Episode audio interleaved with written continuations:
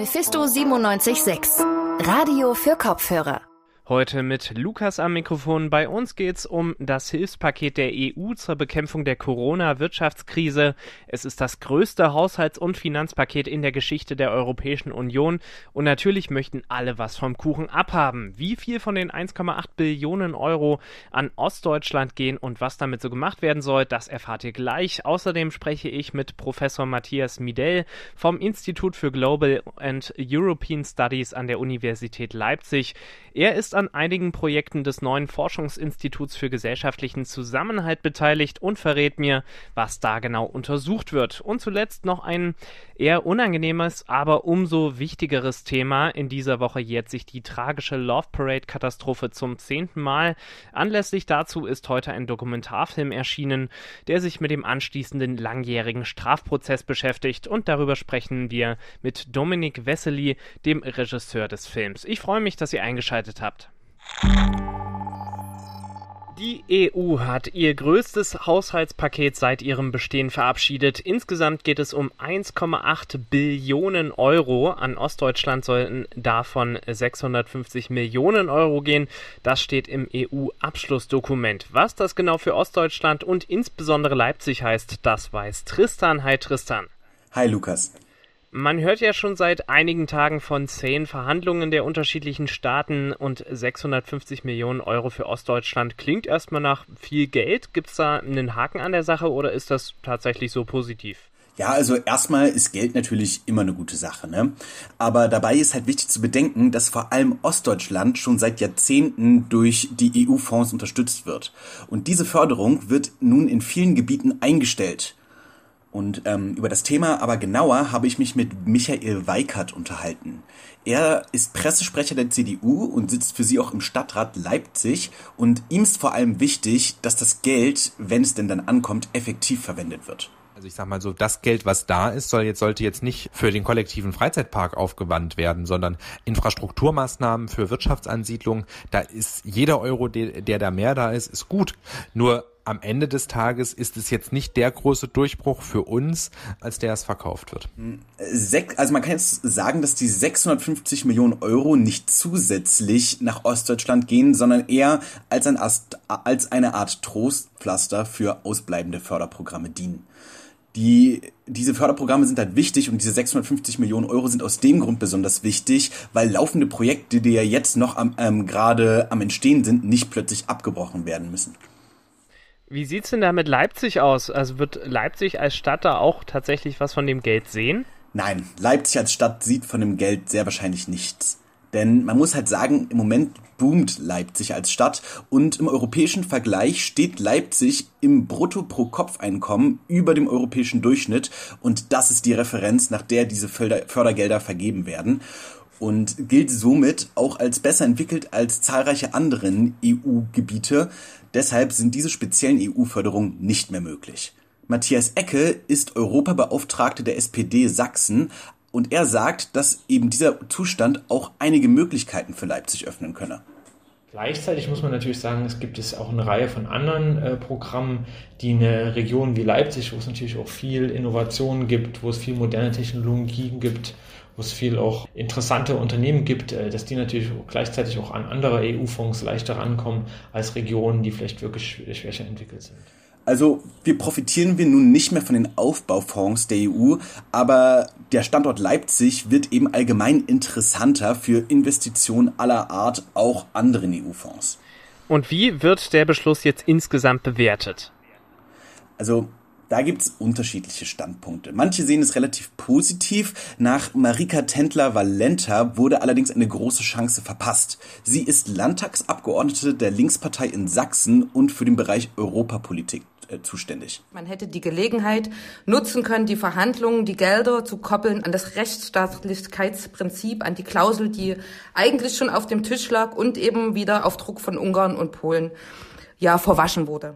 Das hätte jetzt nun mal den Vorteil, dass eben Werte wie Unabhängigkeit der Presse und Unabhängigkeit der Justiz an diese Gelder gekoppelt sind und somit als Grundvoraussetzung für diese EU-Gelder gelten. Und somit hätte man einfach aktiv gegen autokratische Regierungen wie zum Beispiel in Polen oder in Ungarn vorgehen können. Trotzdem ist es einfach das größte Konjunkturpaket, das die EU jemals durchgebracht hat. Und das zeigt auch auf außenpolitischer Ebene, dass die EU eben durchaus beschluss- und handlungsfähig ist, trotz nationaler Differenzen der Einzelstaaten. Nach vier langen Verhandlungstagen wurde ein Konjunkturpaket von der EU geschnürt. Insgesamt geht es um 1,8 Billionen Euro und 650 Millionen gehen davon an Ostdeutschland. Leipzig geht aber leer aus. Uns geht's hier halt leider zu gut. Danke, Tristan. Unser gesamtes Wissen über die Vergangenheit verdanken wir hauptsächlich der Geschichtsforschung. Dass es dabei aber nicht immer nur um das Gestern geht, zeigen Forschungsprojekte wie die vom neuen Forschungsinstitut für gesellschaftlichen Zusammenhalt, kurz FGZ. Denn die beschäftigen sich vor allem mit Herausforderungen der Gegenwart. Einer der geschäftsführenden Sprecher des FGZ ist Professor Matthias Midell, wissenschaftlicher Mitarbeiter am Global and European Studies Institute der Universität Leipzig. Ich spreche mit ihm im Rahmen unserer Interviewreihe Forschung Forschung in Leipzig. Guten Tag, Herr Midell. Hallo, ich grüße Sie. Wenn man sich Ihre Biografie anschaut, dann könnte man denken, dass Sie vor allem Kulturhistoriker sind. Nun sind Sie aber am Institut für European and Global Studies angestellt, was sich eher nach Gegenwart anhört. Wie genau darf man Sie denn am besten einordnen? Ich bin gelernter Historiker und ich glaube, dass man Gegenwartsprozesse tatsächlich nur verstehen kann, wenn man sie historisiert. Wie weit man dabei zurückgeht, das hängt jeweils von der Fragestellung und auch ein bisschen von der Sensibilität der Forscher ab. Mit dem Blick auf Ihre aktuelle Arbeit, vor ein paar Monaten hat das FGZ, also das Forschungszentrum gesellschaftlicher Zusammenhalt, seine Arbeit aufgenommen. Was sind da erstmal allgemein die Ziele bzw. Forschungsfragen? Also die allgemeinen Forschungsfragen sind ein bisschen inspiriert von der Debatte, äh, die im politischen Raum begonnen hat über gesellschaftlichen Zusammenhalt. Äh, wir versuchen zunächst zu verstehen, was mit dieser neuen Vokabel gemeint sein könnte äh, und sind dann in einem großen interdisziplinären Projektzusammenhang äh, darum bemüht, die verschiedensten Facetten dessen, was man als gesellschaftlichen Zusammenhalt verstehen kann, wie man ihn normativ äh, interpretieren kann, aber auch wie man ihn empirisch anhand einzelner Faktoren messen kann, äh, zu untersuchen. Damit beginnen wir gerade erst ähm, und das ist eine große Aufgabe, äh, denn der Begriff ist ein äh, sehr allumfassender, der in verschiedene Richtungen gedeutet werden kann. Da geht es um Polarisierung einzelner Gesellschaften, da geht es um Ungleichheit, da geht es äh, um die Frage des internationalen und europäischen Zusammenhaltes. Also Sie sehen, das hat viele Dimensionen. Und äh, was sind jetzt genau die Projekte der Universität Leipzig, an denen Sie ja auch beteiligt sind? In Leipzig konzentrieren wir uns einerseits auf eine äh, Untersuchung von empirischen Sozialwissenschaftlern, äh, die große Befragungsprojekte in Deutschland vornehmen und dabei versuchen herauszubekommen, welchen Einstellungswandel es gibt. Aber zweitens, und das macht Leipzig dann auch spezifisch gegenüber den anderen Standorten, gibt es äh, eine große äh, Bandbreite von internationalen Vergleichen. Wir untersuchen also, was gesellschaftlicher Zusammenhalt in Afrika, in den USA, in Lateinamerika, in Russland, in China, in West- und Osteuropa bedeuten kann und versuchen zu vergleichen, äh, ob diese Interpretationen mit den Deutschen übereinstimmen, von ihnen abweichen und sich wechselseitig beeinflussen. Das FGZ wurde ja mit einer stolzen Summe von 40 Millionen Euro vom Bundesforschungsministerium gefördert. Da fragt man sich natürlich, was ist dann am Ende der konkrete Nutzen für die Menschen hier in Deutschland und weltweit? Da sind die Erwartungen sehr unterschiedliche. Es wird sicherlich äh, Ratschläge äh, geben äh, für äh, die Politik, äh, wie man mit Polarisierung, wie man mit neuer Medialisierung von Politik äh, umgehen kann. Es wird aber auch Grundlagenforschung geben, die vielleicht nicht sofort einen praktischen Nutzen in politische Agenden äh, bereithält, sondern äh, bei der es zunächst mal darum geht zu verstehen, warum Politiker jetzt so fasziniert sind von der Vokabel des gesellschaftlichen Zusammenhalts, was damit eigentlich gemeint ist und unter welche Zwänge wir uns vielleicht auch setzen, die ganz ungesund sind, wenn wir etwa vermuten, dass gesellschaftlicher Zusammenhalt bedeuten würde, dass unsere Gesellschaft immer homogener werden müsste. Das äh, ist ja angesichts der Individualisierungstendenzen, die wir in den letzten Jahrzehnten erlebt haben, äh, eher unwahrscheinlich. Spielte auch die aktuelle Corona-Pandemie, in der ja die Gesellschaft auch auf äh, ja, gewisse Weise gerade äh, an, an ihre Grenzen gebracht wird, sage ich mal, äh, spielt die auch in dieser Forschungsreihe eine, eine, äh, eine Rolle? Ja, natürlich. Äh, wir haben äh, angefangen, unsere Vorschläge für dieses Institut zu entwerfen. Da war von dieser Pandemie noch nichts äh, zu ahnen. Aber genau in den Bewilligungszeitraum hinein kam die Erfahrung mit Lockdown und mit Quarantänemaßnahmen, mit einer neuen Solidarität in der Gesellschaft, aber eben auch mit äh, neuen Protesten gegen Maßnahmen der Regierung. Äh, ja. Und all das wird uns natürlich beschäftigen, äh, wobei man sagen muss, dass im Moment äh, fast alle Forscher äh, nicht nur in dem FGZ damit befasst sind, die Verläufe äh, dieser Krise und ihre möglichen äh, Ergebnisse zu untersuchen. Wir werden hier also versuchen, einen spezifischen Platz äh, zu finden, in dem wir vor allen Dingen nach Szenarien des Herauskommens aus dieser Krise suchen. Also eher etwas langfristig unsere Untersuchungen anlegen und nicht nur auf den aktuellen Einstellungswandel, der sich jetzt innerhalb von Monaten vollzieht, abheben werden. Herr Mittel, zum Schluss noch eine kleine Schnellfragerunde. Da würde ich Sie bitten, einfach jede Frage mit einem kurzen Satz äh, zu beantworten. Was macht den Forschungsstandort Leipzig aus? Eine breite Expertise für viele äh, unterschiedliche Weltregionen und die sich daraus ergebenden Möglichkeiten des Vergleichs. Verzweifeln Sie manchmal an Ihrer Arbeit? Nein, überhaupt nicht. Ähm, schon deshalb, weil ständig interessante neue Dinge passieren, die eine intellektuelle Herausforderung bilden. Was spricht für eine Karriere in der Wissenschaft allgemein? Das ist einer der interessantesten äh, Berufe, weil man äh, mit Unvorhersehbarem äh, immer wieder konfrontiert ist und weil man sehr selbstständig arbeiten darf. Und was spricht für eine Karriere in Ihrem konkreten Forschungsgebiet? Ähm, dass eigentlich Erklärungen äh, von sozialem Wandel heute nur noch möglich sind, wenn man äh, verschiedene Weltregionen im Blick äh, hat und eben global denkt, ohne dass damit eine Homogenisierung der Welt gemeint ist. Und dafür die Ressourcen zu haben und dafür die Kolleginnen und Kollegen zu haben, das ist ein ausgesprochen angenehme Arbeitsumfeld, ein angenehmes Arbeitsumfeld.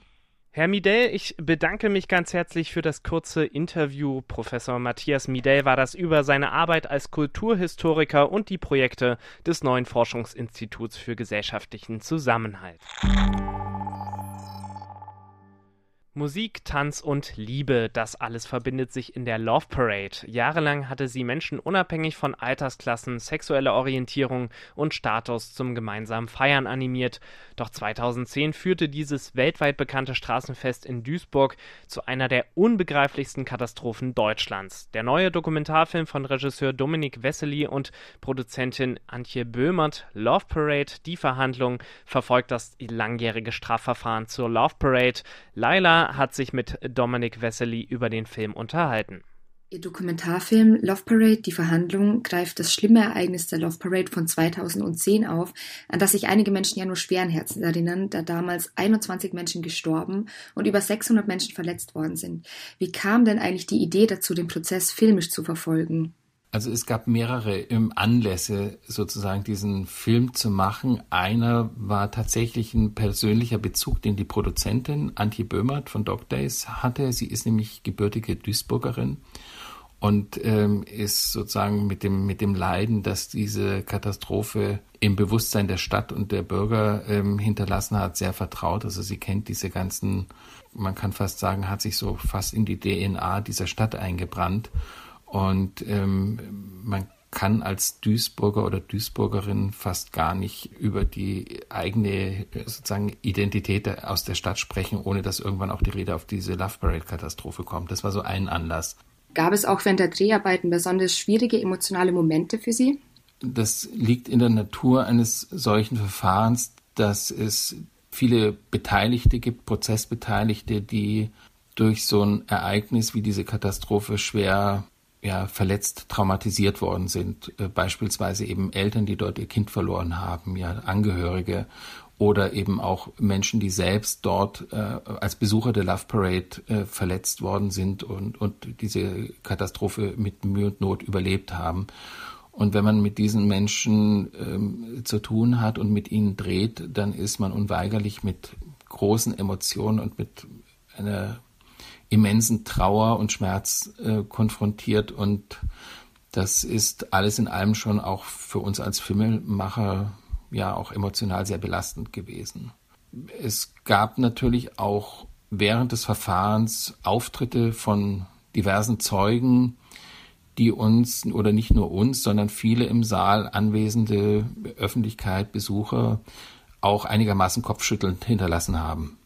Ähm, sei es durch ähm, wirklich eine, eine unglaubliche, ich sag's jetzt mal, nenn's jetzt mal Verweigerungshaltung, ja, äh, oder ähm, vorgebliche Erinnerungslücken, äh, wo man den Eindruck hatte, eben bestimmte Zeugen wollten ihrer, ja, ich sage jetzt auch mal Verantwortung, die sie da haben, auch Aufklärung leisten zu können, nicht nachkommen. Und das macht einen natürlich auch wütend, wenn man das erlebt.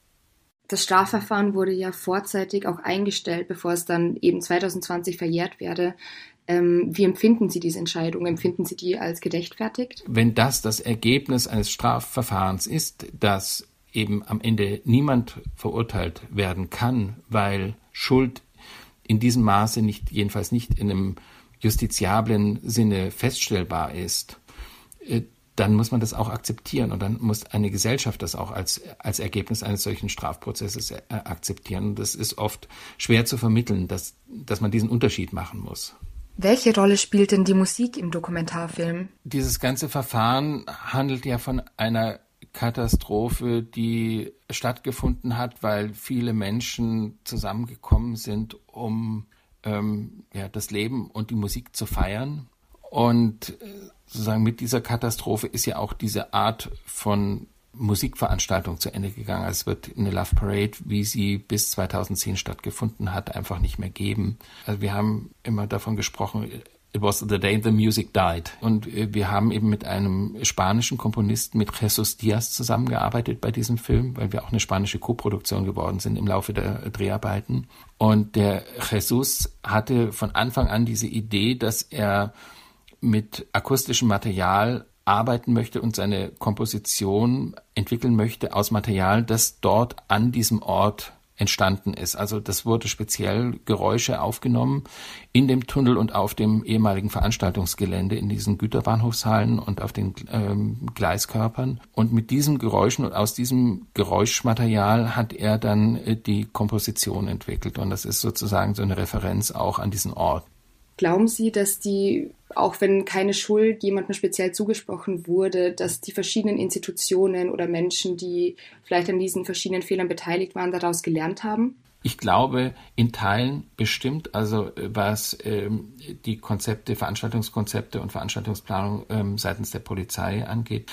Tatsächlich, wir haben ja auch mit äh, dem Gutachter gesprochen, der von der Staatsanwaltschaft beauftragt worden ist, die Ursachen dieser Katastrophe zu erforschen. Und ähm, der Professor Gerlach sagt äh, klipp und klar, dass im Bereich von, von Bauvorschriften ähm, oder Regeln der Technik, geltenden Regeln der Technik, dass es dort seit 2010 keine konkrete Weiterentwicklung der Standards gegeben hat. Und das hat er sich selbst eben zur Aufgabe gemacht, dafür zu sorgen, dass hier ähm, Regeln etabliert werden, die eine Wiederholung einer solchen Katastrophe in Zukunft vermeiden. Laila war das im Interview mit Dominik Wessely, dem Regisseur von Love Parade. Die Verhandlung, der Dokumentarfilm läuft dann heute Abend um 22.45 Uhr in der ARD und man kann ihn auch jetzt schon in der ARD Mediathek anschauen. Damit sind wir auch schon am Ende der heutigen Folge Radio für Kopfhörer Leipzigstag im Rückblick. Ich bedanke mich bei Gloria und Leven, die diese Folge geleitet haben und Laila und Tristan, die sie mit Inhalten gefüllt haben. Mehr von Mephisto 976 gibt's für euch auf radiomephisto.de und auf Facebook, Twitter, YouTube und Instagram. Ja, da haben wir alles. Da könnt ihr auch gern zu verschiedenen Themen mitdiskutieren. Mein Name ist Lukas. Cool, dass ihr zugehört habt. Mephisto 976. Radio für Kopfhörer.